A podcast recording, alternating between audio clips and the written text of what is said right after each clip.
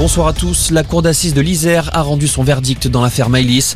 Nordal Lelandais est condamné à la peine la plus lourde, la réclusion criminelle à perpétuité, assortie d'une période de sûreté de 22 ans.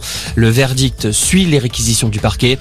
Un dénouement conforme au dossier selon Yves Crespin, avocat des associations L'Enfant Bleu et La Voix de l'Enfant. Elle est conforme à ce que le dossier euh, était, elle est conforme à ce que Nordal Lelandais est apparu devant la cour d'assises.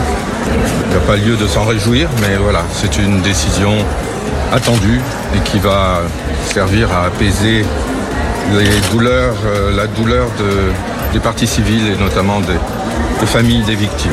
Donc voilà, euh, la cour d'assises a considéré que ne pouvait pas euh, laisser cet homme espérer une libération très rapide. Nandal Lelandais a 10 jours pour faire appel. La tempête Younis balaye le nord de la France. Cinq départements sont toujours en vigilance orange pour vent violent. La Manche, la Seine-Maritime, la Somme, le Pas-de-Calais et le Nord. Des rafales à 173 km heure ont été enregistrées au Cap Griné dans le Pas-de-Calais. Il jette l'éponge. Florian Philippot annonce le retrait de sa candidature à la présidentielle. Le président des Patriotes n'a obtenu qu'un seul parrainage d'élus. Euh, Florian Philippot dénonce un système de parrainage totalement verrouillé et vicié.